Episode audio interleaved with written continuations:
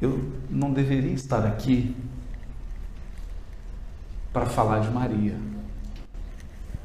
É muito desafiador entregar a, a um homem a tarefa de falar de, dessa magnitude. Bendita sois vós entre as mulheres. Então pensei assim: quais mulheres? Maria representa o ápice do feminino no Evangelho e em toda a Bíblia. Ela é o cume da experiência feminina na Terra.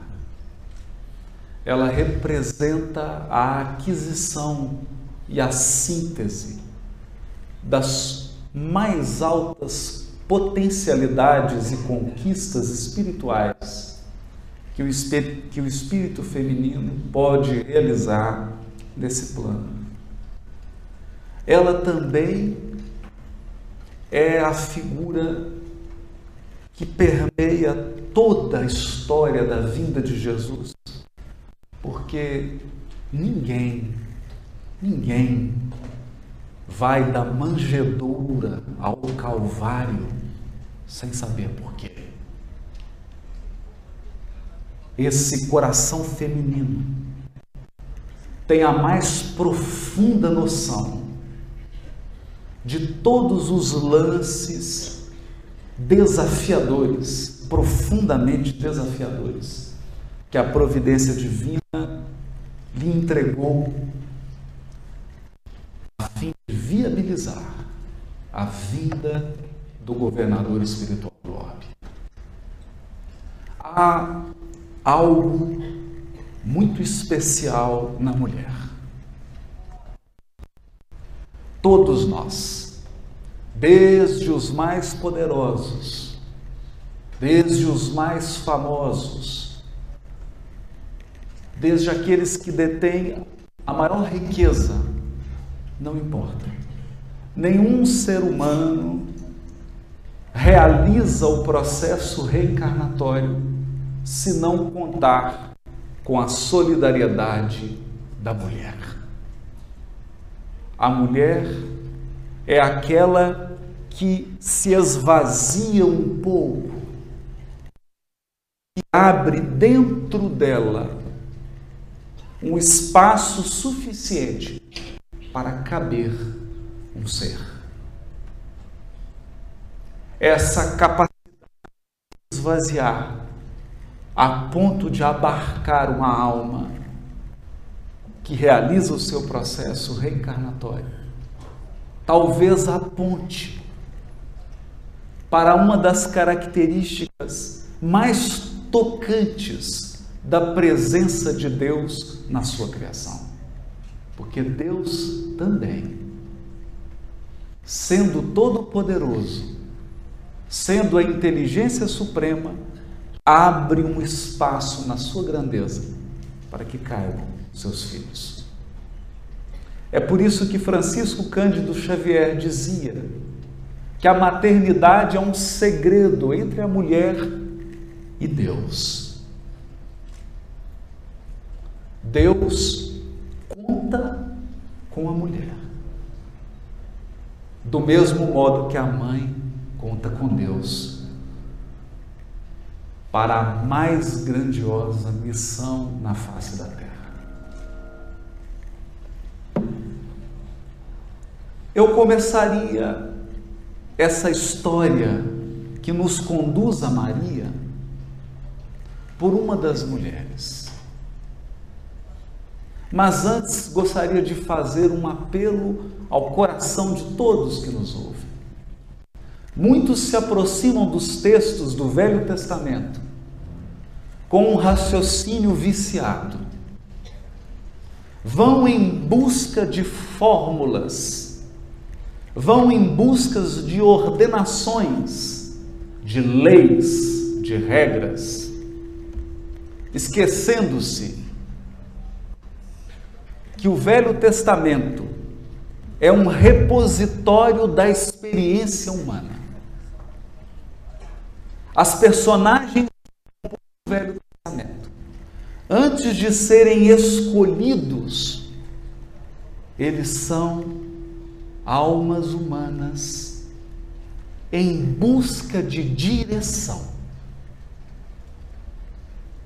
E, e exatamente porque buscam construir a sua espiritualidade e a sua religiosidade, e exatamente porque não sabem exatamente onde encontrar, erram, massacram, matam, ferem, mentem. E muitas vezes, não poucas, mesmo as principais personagens do drama bíblico falham na sua missão espiritual. Portanto, o Velho Testamento é a história das tentativas humanas. Ler o Velho Testamento é ler o inventário das nossas reencarnações. Porque também nós, cada um de nós individualmente, aqui presentes, encarnados e desencarnados, já cometemos todos os erros descritos no Velho Testamento. Todos trilhamos esses mesmos caminhos tortuosos. Todos nós fizemos essas mesmas experiências. Portanto, não nos enganemos. O que vamos citar aqui não são figuras de um filme não são simplesmente personagens de um livro, são partes da nossa própria alma. O que ouviremos aqui hoje são trechos da nossa própria jornada evolutiva. Não estamos falando de outros, falamos esta noite de nós mesmos. E a primeira parte de nós, ou o primeiro trecho dessa jornada, começa com Eva. Ela que havia recebido a primeira mulher, no sentido metafórico, no sentido de uma parábola. A primeira mulher e que seria a primeira mãe, é também a primeira a receber um convite, uma proposta divina. Eva é a primeira que será depositária da confiança divina. E como todo aquele que recebe um encargo, recebe atividades para serem desenvolvidas, mas também recebe limites que não podem ser transpostos. Receber uma missão não é simplesmente ser escolhido para desempenhar um papel. É também re receber uma orientação. Não vá lá. Permaneça aqui. Não faça isso Atenha-se ao teu dever.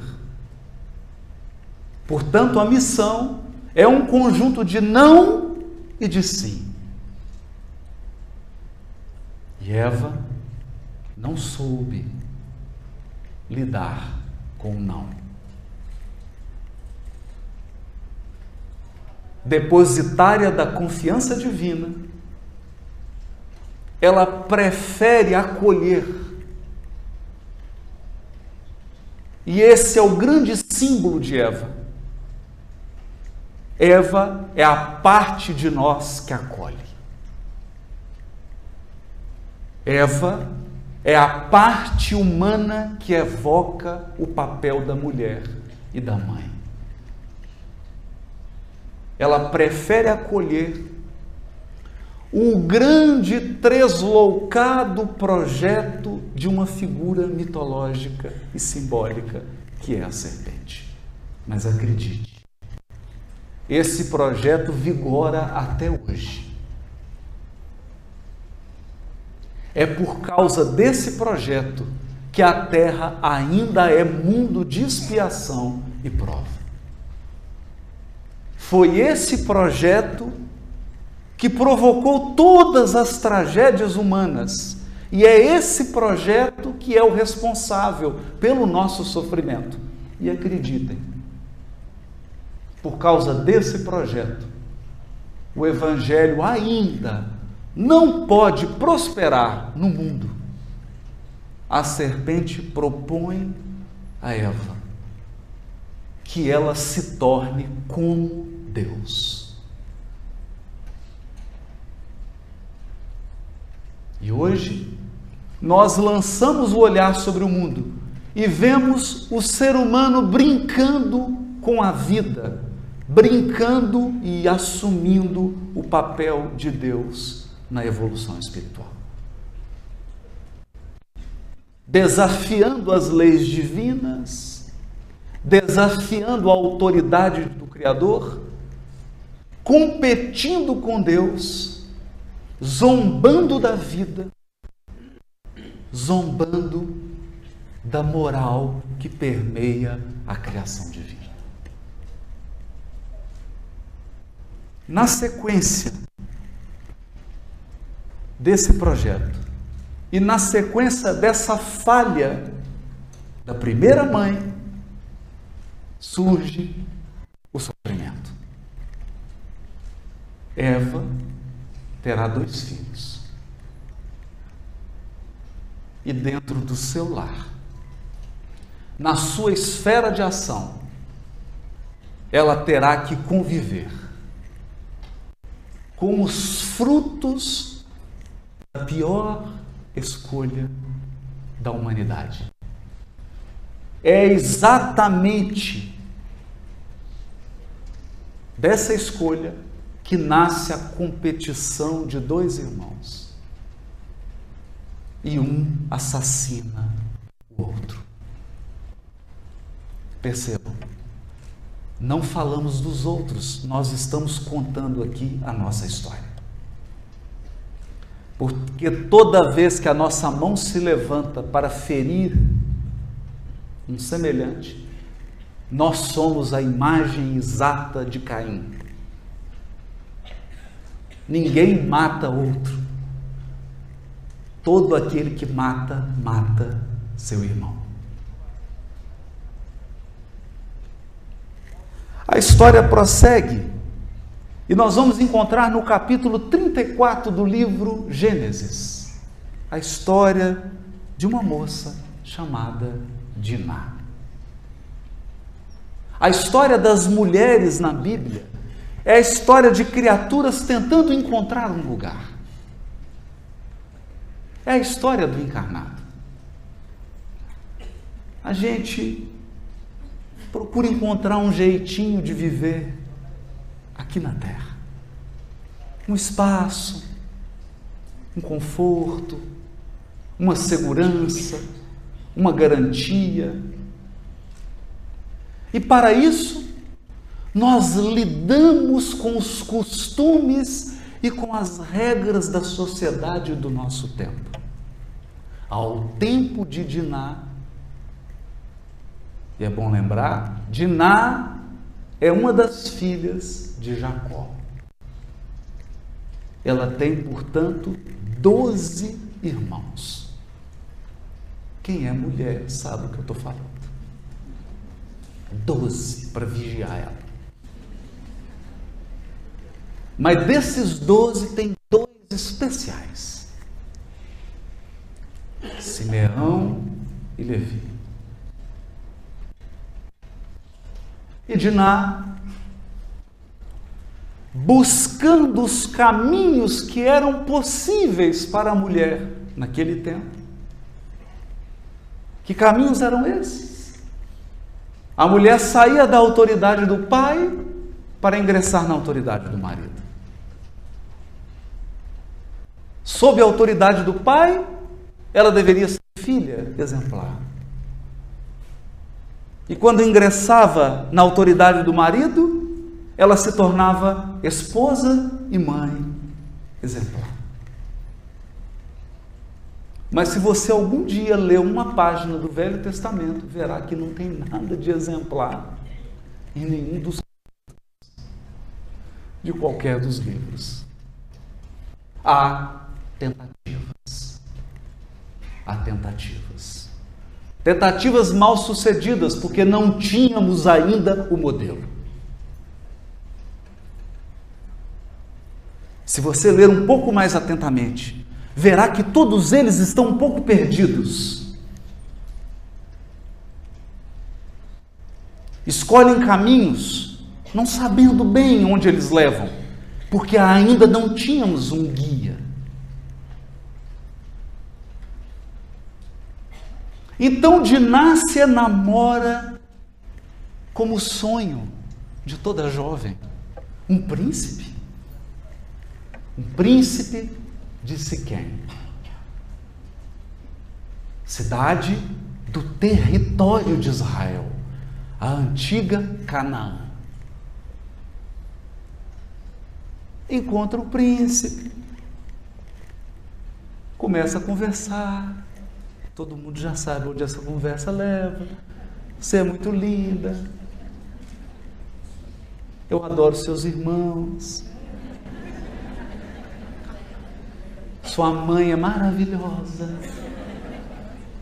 E assim o príncipe conquista Diná. E os dois, certo dia, entusiasmados, bem entusiasmados, você sabe o que aconteceu.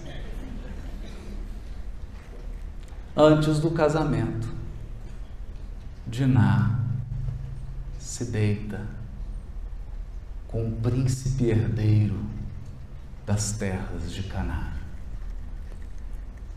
Claro que descobrem.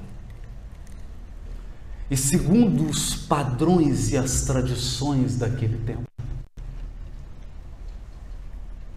a infração é grave. Mas que o príncipe estava verdadeiramente enamorado de Diná? E ela, apaixonada pelo príncipe? Então o príncipe procura o pai e fala: Painho,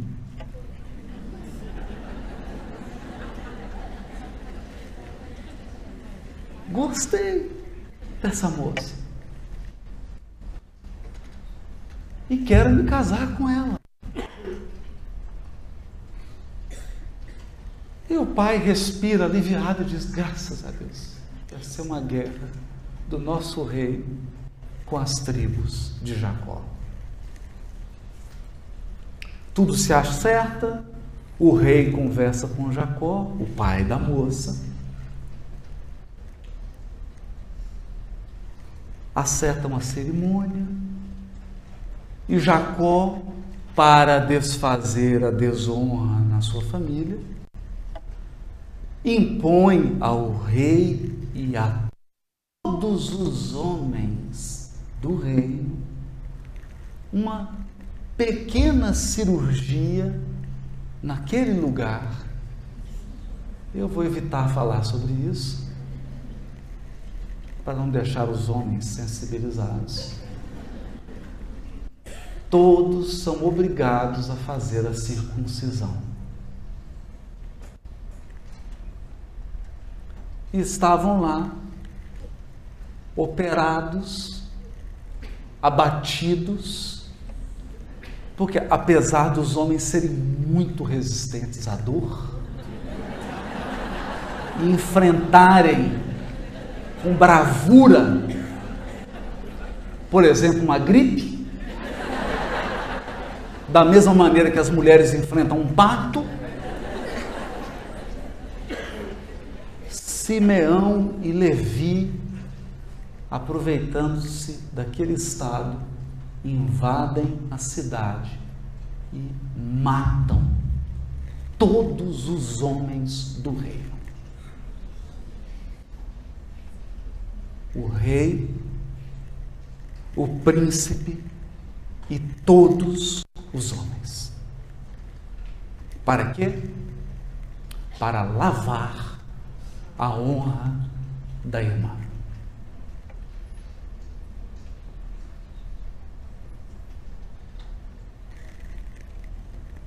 É bom lembrar que esse era o povo que morava naquelas terras. Eu acho que você já entendeu um pouquinho do conflito. Mas, não tem como eu também não mencionar Tamar.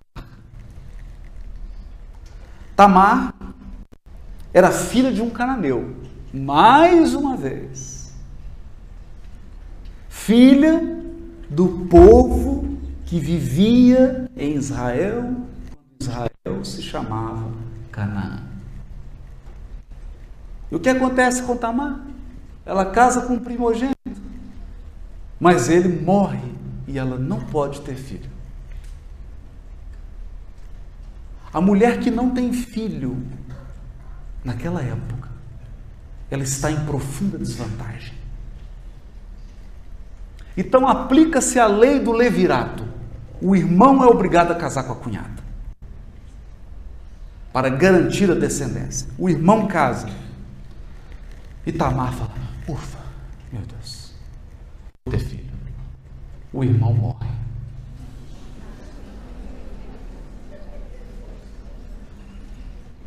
Imagine você a angústia dessa mulher. Ela então se disfarça de prostituta. E o sogro estava assim no carnaval. Se exaltou um pouco. Estava-se um pouco bêbado e Tamar engravida do sogro, disfarçada de prostituta. Quando o sogro acorda na quarta-feira de cinzas,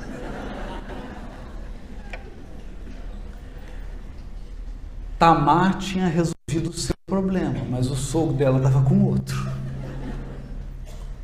Vamos nos concentrar no problema de Tamar. Então, É claro que esses expedientes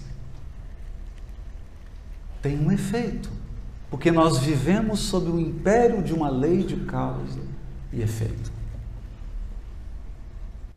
Tamar tem uma filha chamada Zara. Essa todo mundo conhece. Vai na compra as, as roupas dela. Né?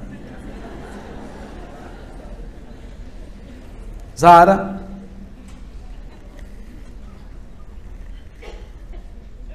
é gêmea, tem um irmão. E quando a parteira está preparando para fazer o parto, ela coloca a mãozinha para fora e a parteira fala: opa, faz igual fizeram com a gente, põe uma pulseirinha. Olha, o Arthur está com ela. Só que colocar a pulseirinha vermelha e ela coloca a mãozinha para dentro. E o irmão nasce na frente.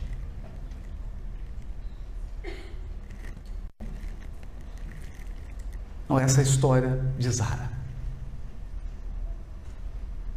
A luta feminina até para nascer.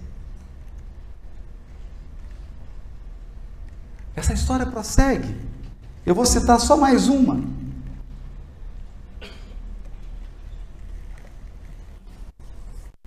Ruth. Ruth se torna viúva. Ela é moabita, é uma estrangeira. E quando ela se torna viúva, ela resolve acompanhar sua sogra Noemi. Quando elas chegam na, na terra de Israel, o estado das duas é de penúria. Por que, que eu escolhi essa história? Porque esse era o medo da mulher. Encontrar não gerar um filho, perder os pais, mas não ter um outro homem que a acolhesse, que lhe desse um filho, redundava nisso aqui no completo abandono, na penúria. Então, Ruth e Noemi, sua sogra, que também era viúva, sobrevivem de uma norma de solidariedade social que existe no Velho Testamento. Você só podia colher em círculo. Então você plantava, mas só pode colher em círculo porque tem que deixar as pontas para os pobres. Depois que faz a colheita, aquilo que sobra, os pobres entram e colhem o que eles precisam. E Ruth e Noemi foram forçadas a colher espigas. Mas Ruth é guerreira. Ela é guerreira.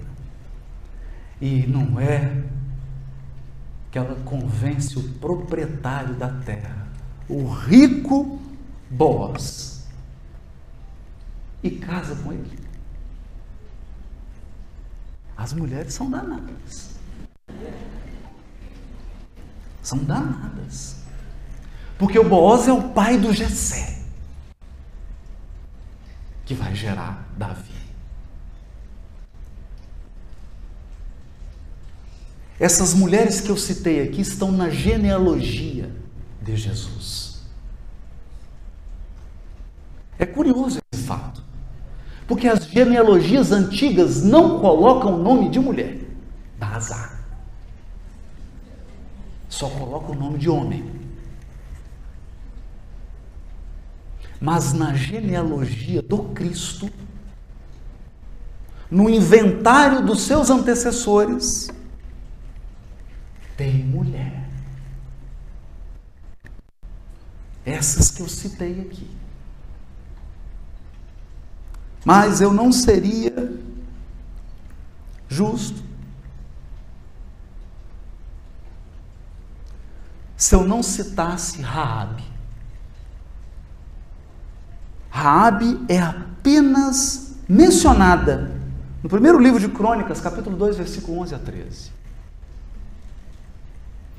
Raabe é aquela parenta que você não fala muito o nome, que tem vergonha de dizer que ela é da sua família. Raabe era uma prostituta.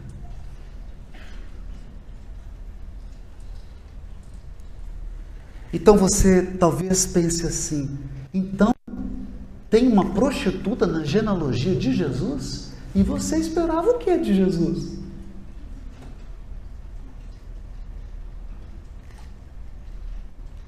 Que ele viesse e não acolhesse a todos? Então eu espero que agora você esteja, e esse era o meu objetivo, e eu gastei 30 minutos. Eu espero que você esteja completamente perdido nessa palestra.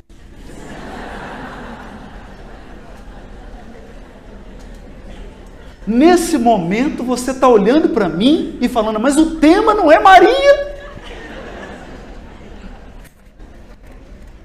Não é Maria de Nazaré. Escreve num bilhete, pede para alguém entregar para ele. Ele perdeu o tema.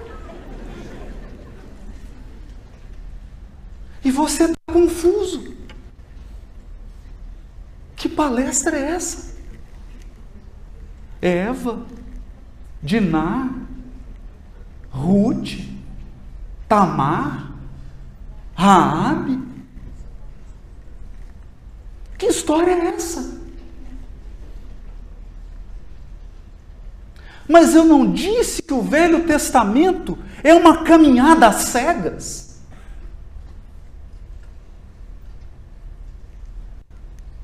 É o ser humano buscando que é Deus, que é Deus. Que é servir a Deus. O que é religiosidade? O que é espiritualidade? Então repara bem.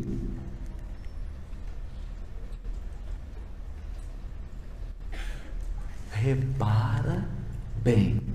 Ou melhor, repara bem.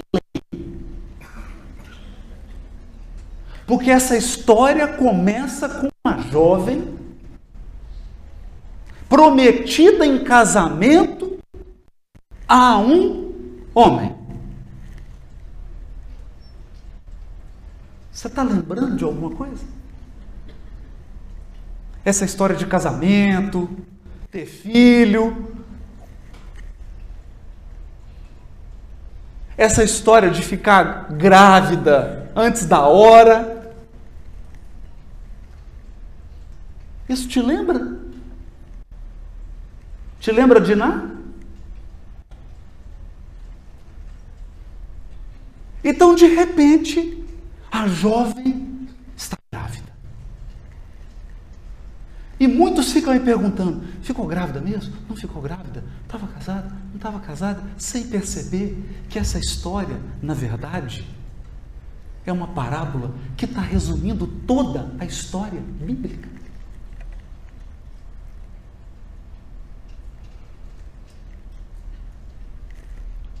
E o José olha para a moça. E todo mundo olha para o José e fala: E aí? Ele fala: Vou pedir o DNA.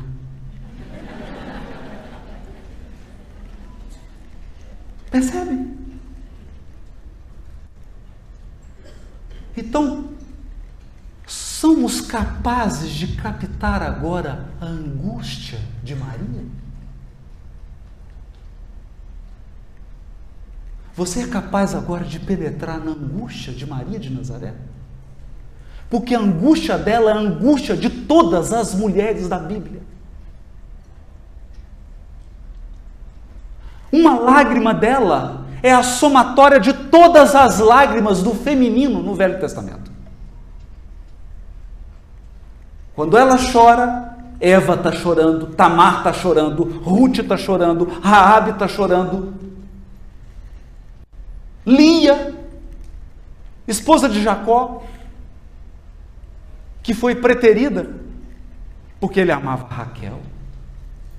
Chora Lia, chora Raquel, choram todas as mulheres. Quando Maria chora, chora toda, choram todas as mulheres da terra.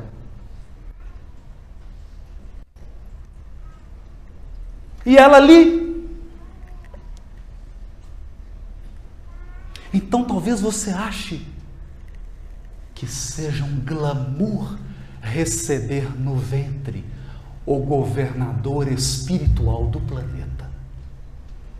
Mas para essa guerreira, a história começou com uma boa dose de desafio.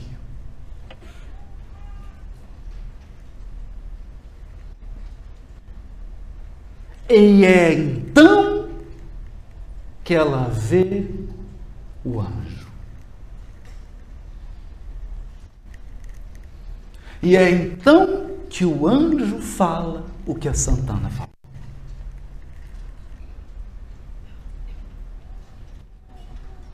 E o que faz Maria?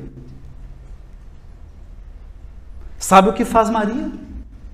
Ela muda a história bíblica. Porque todas as outras mulheres antes dela preferiram agir antes de Deus. Todas as outras mulheres se apressaram. Poderiam ter aguardado a intervenção divina, mas como nós encarnados, fizeram exatamente o que nós fazemos que, que nós fazemos? Deus é lento, deixa eu resolver do meu jeito. Eu vou encontrar uma solução. Eu sei que é pior, mas como Deus é devagar, eu gosto das coisas rápidas e mal feitas. mas essa não.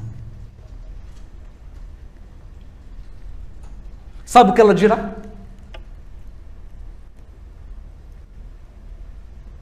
Maria dirá o que nenhuma mulher antes dela teve coragem de dizer: Eis aqui a tua serva, faça-se em mim segundo a tua vontade.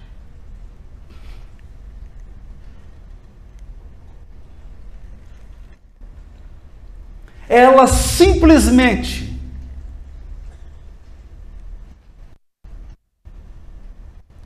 às vésperas de receber no seu ventre o maior espírito que já veio ao mundo, ela fez a escolha mais certa e a mais difícil que uma mulher já fez.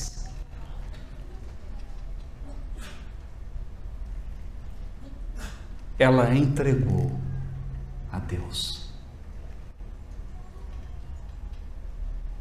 Eu, tô, eu sou tua serva.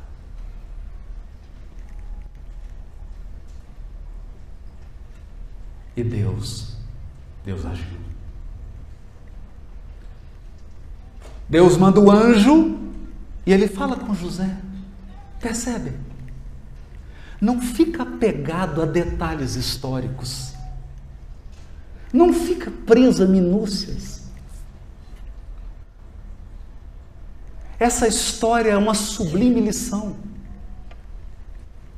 Porque o anjo aparece a José e diz para ele: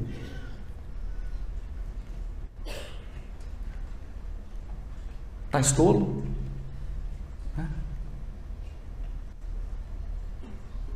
Você está ficando louco, meu amigo. Você sabe quem está no ventre da tua futura esposa. Sabe? O nome dele é salvação.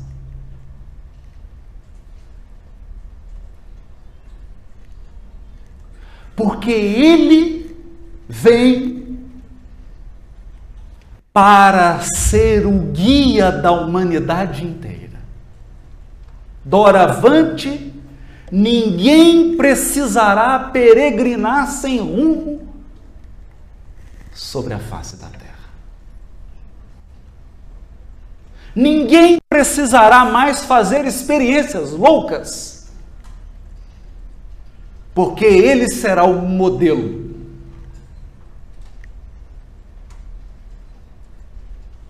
Ele vem salvar o ser humano de si mesmo. Vem nos salvar de nós mesmos. Ou se preferem, Emmanuel diz de forma mais bonita, abre aspas, teu maior inimigo está dentro de você mesmo. Então José acata.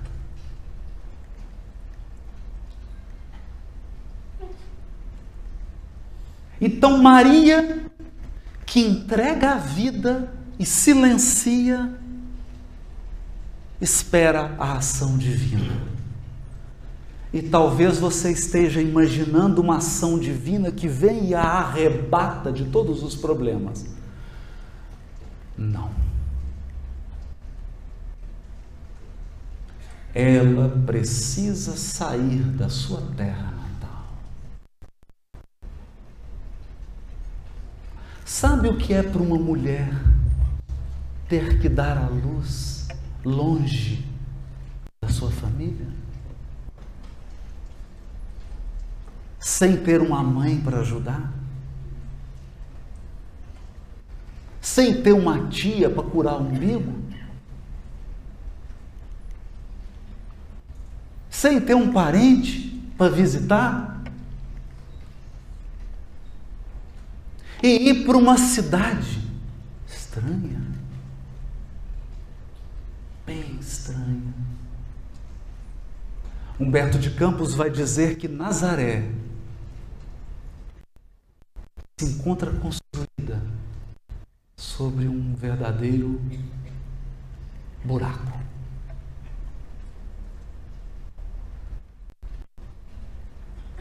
E talvez por essa razão,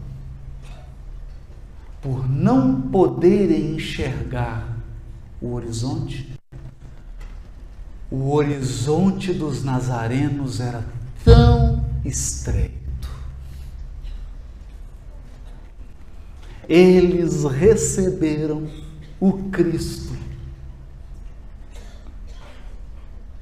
Mas o profeta maior não foi bem recebido naquela terra. É em Nazaré que eles tentam matar Jesus lançando de um penhasco. E ele é obrigado a sair da cidade natal, da, da cidade, não natal, né, mas onde ele vivia. Mais tarde ele dirá: porque nenhum profeta é bem acolhido na sua própria terra.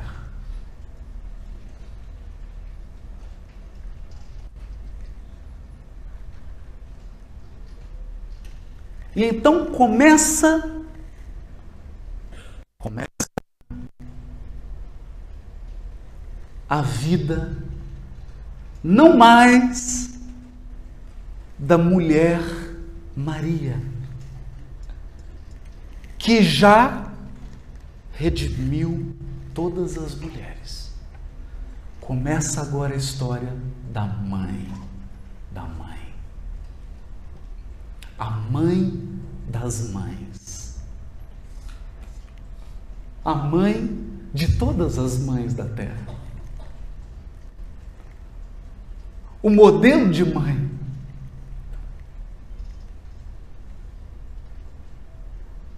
E logo ela percebe naquela criaturinha algumas coisas estranhas. Por exemplo, ela o surpreende conversando com bandidos assassinos, ladrões. Homens perigosos daquele tempo. E ele, criancinha, conversando e orientando. E o coração dela vai experimentar essa angústia muitas, muitas vezes. Muitas vezes.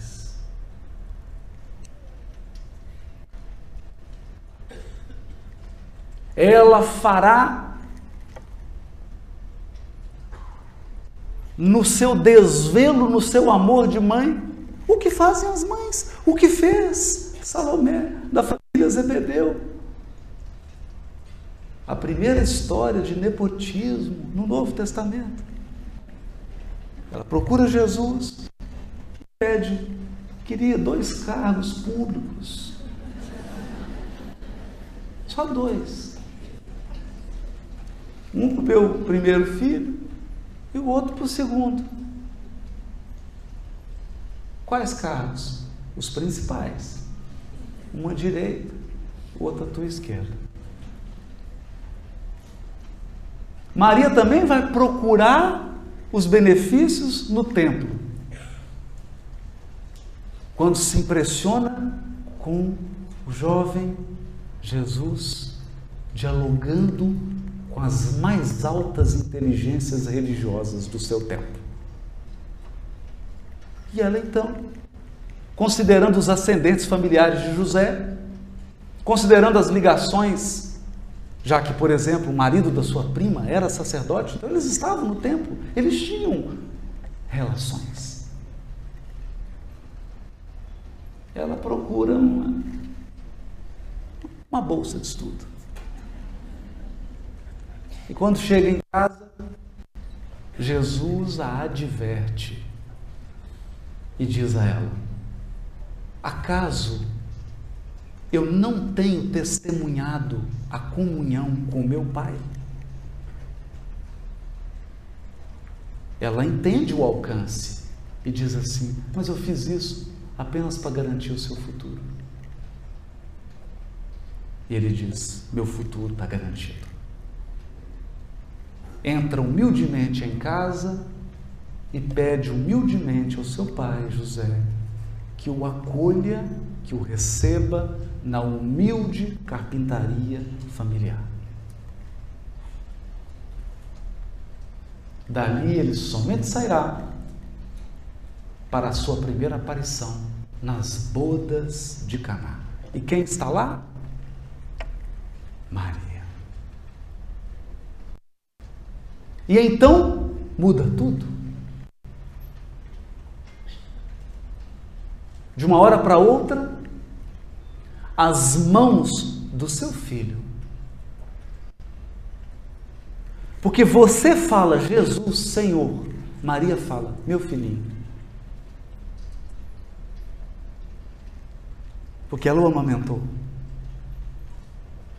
Ela o ensinou a caminhar. E ela verá as mãos do filhinho curando leprosos.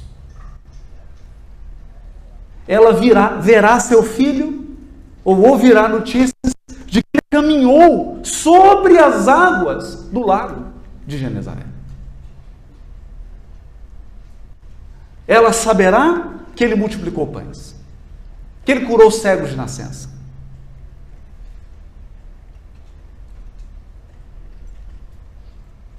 Então talvez essa seja a única ocasião em que Maria tenha respirado aliviada e dito assim: valeu a pena. Valeu a pena todas as minhas angústias, toda a minha insegurança, ter entregado a minha vida nas mãos de Deus como uma serva. Até o dia em que o seu filho é preso. O que, que você esperaria?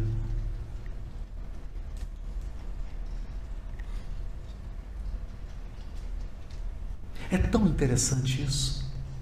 É como você acompanhar um médium de cura. Ele faz cirurgias, ele extrai tumores, ele opera e de repente ele está com câncer. E de repente o médium de cura desencarna. Não é estranho?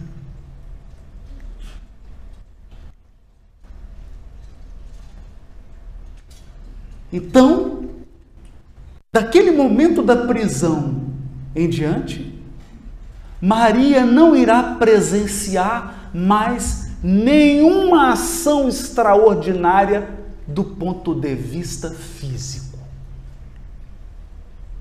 Jesus recolhe-se num silêncio divino. Ele havia decidido não mais usar nenhum dos seus poderes de governador espiritual do planeta.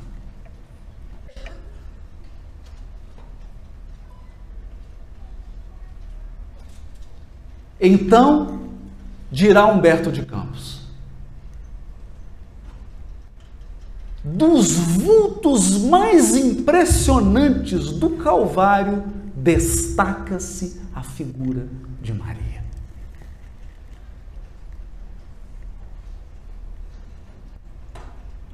porque ela acompanhou cada passo do filho sendo torturado na sua frente. Ela acompanhou o filho sendo crucificado. Ela acompanhou o soldado enfiando a lança no seu filho.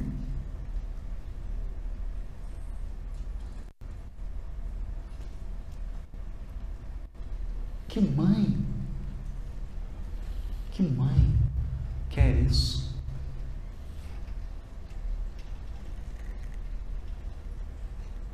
que mãe. E o que faz Maria? Maria se entrega de uma maneira que eu, eu não consigo dizer. Porque ela se entrega totalmente à vontade divina.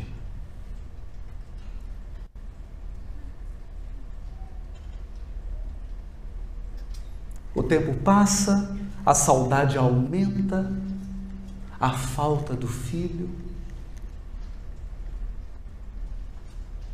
E ela na casinha em Éfeso, recebendo do mundo. Porque Maria é a mãe da humanidade inteira.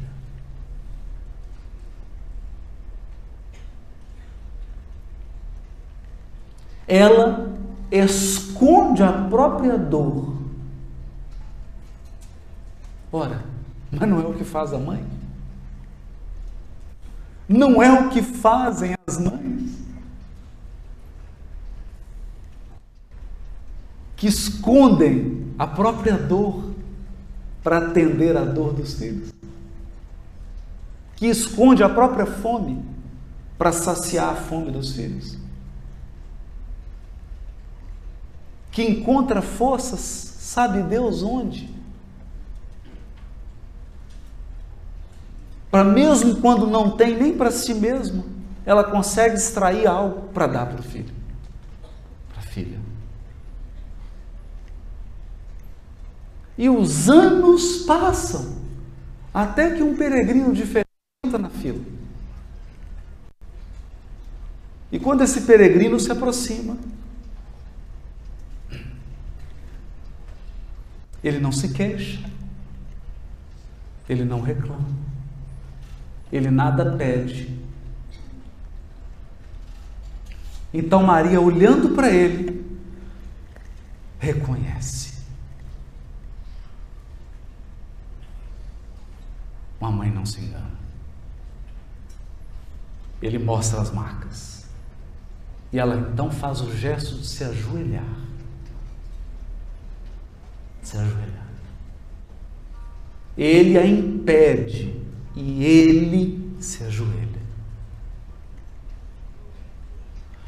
O Espírito que governa o nosso planeta se ajoelha diante dessa mulher, dessa mãe. Sabe por quê? Porque nós vamos encontrar várias vezes na obra de André Luiz Aqueles que amam governam a vida. No mundo espiritual, governa o destino quem ama.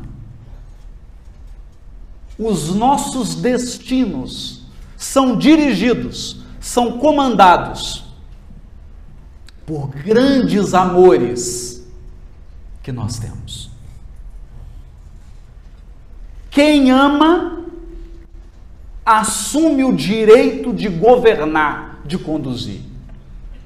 Jesus se ajoelha e diz: É da vontade de meu Pai que no meu reino tu, Maria, sejas a rainha.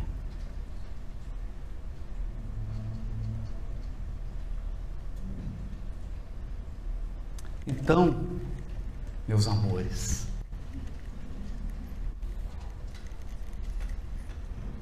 na governadoria da terra tem uma mãe.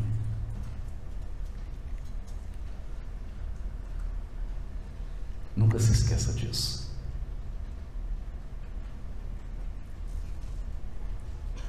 Na direção do nosso destino, do meu e do seu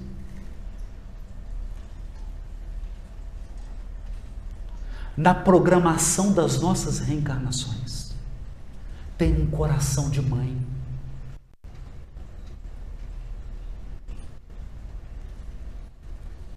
E essa mãe escolheu uma tarefa no mundo espiritual.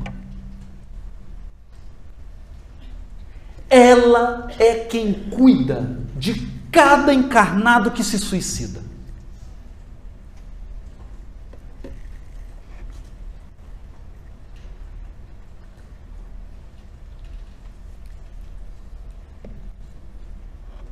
E eu termino. Para que não nos esqueçamos disso. Um poema de Maria Dolores. Psicografia de Francisco Cândido Xavier. Depois de muito tempo, sobre os quadros sombrios do Calvário, Judas, cego no além, errava solitário. Era triste a paisagem, o céu era nevoento. Cansado de remorso e sofrimento, sentara-se a chorar. Nisso, nobre mulher de planos superiores, nimbada de esplendores que ele não conseguia divisar, chega e afaga a cabeça do infeliz. Em seguida, num tom de carinho profundo, quase que em oração, ela diz: Meu filho, por que choras? Acaso não sabeis? Replica o interpelado, claramente agressivo: Sou morto e estou vivo. Matei-me e novamente estou de pé sem consolo, sem lar, sem amor e sem fé. Não ouvistes falar em Judas, o traidor? Sou eu que aniquilei a vida do Senhor. A princípio, julguei poder fazê-lo rei, mas apenas limpos sacrifício, martírio, sangue e cruz e em flagelo e aflição, eis que a minha vida agora se reduz. Afastai-vos de mim, deixa-me padecer deste inferno sem fim. Nada me pergunteis, retirai-vos, Senhora. Nada sabeis da mágoa que me agita. O assunto que lastimo é unicamente meu. No entanto, a dama calma respondeu: meu filho, sei que choras, sei que lutas, sei a dor que causa o remorso que escutas. Venho apenas falar-te que Deus é sempre amor em toda parte. E acrescentou serena: a bondade de Deus jamais, jamais condena. Venho por mãe a ti, buscando um filho amado. Sofre com paciência a dor e a prova. Terás em breve uma existência nova. Não te sintas sozinho ou desprezado. Judas interrompeu-a e bradou rude e pasmo. Mãe, não venhais aqui com mentiras e sarcasmo. Depois de me enforcar num galho de figueira para acordar na dor, sem mais poder fugir à vida verdadeira, fui procurar consolo e força de viver ao pé da pobre mãe que forjara o meu ser. Ela me viu chorando e escutou meus lamentos, mas teve medo dos meus sofrimentos. Expulsou-me a esconjuros, chamou-me monstro. Por sinal, disse que eu era unicamente o espírito do mal, intimidou-me a terrível retrocesso, mandando que apressasse o meu regresso para a zona infernal de onde eu vinha. Ah, detesto lembrar a horrível mãe que eu tinha. Não me faleis de mães, não me faleis de amor, sou apenas um monstro sofredor. Ainda assim, disse a dama docemente: Por mais recuses, não me altero. Amo-te, filho meu, amo-te e quero Quero ver-te de novo à vida, maravilhosamente revestida de paz e luz, de fé e elevação. Virás comigo à terra. Perderás pouco a pouco o ânimo violento. Terás o coração nas águas de bendito esquecimento, numa existência de esperança.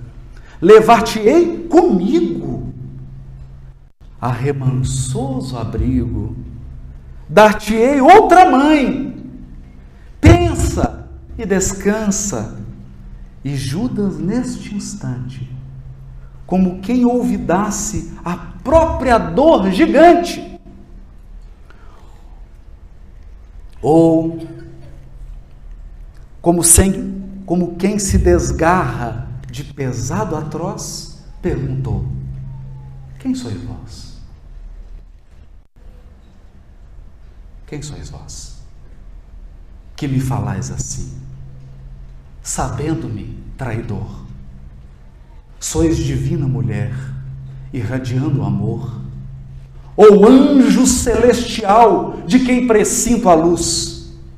No entanto, ela, a fitá-lo frente a frente, respondeu simplesmente: Meu filho, eu sou a mãe de Jesus.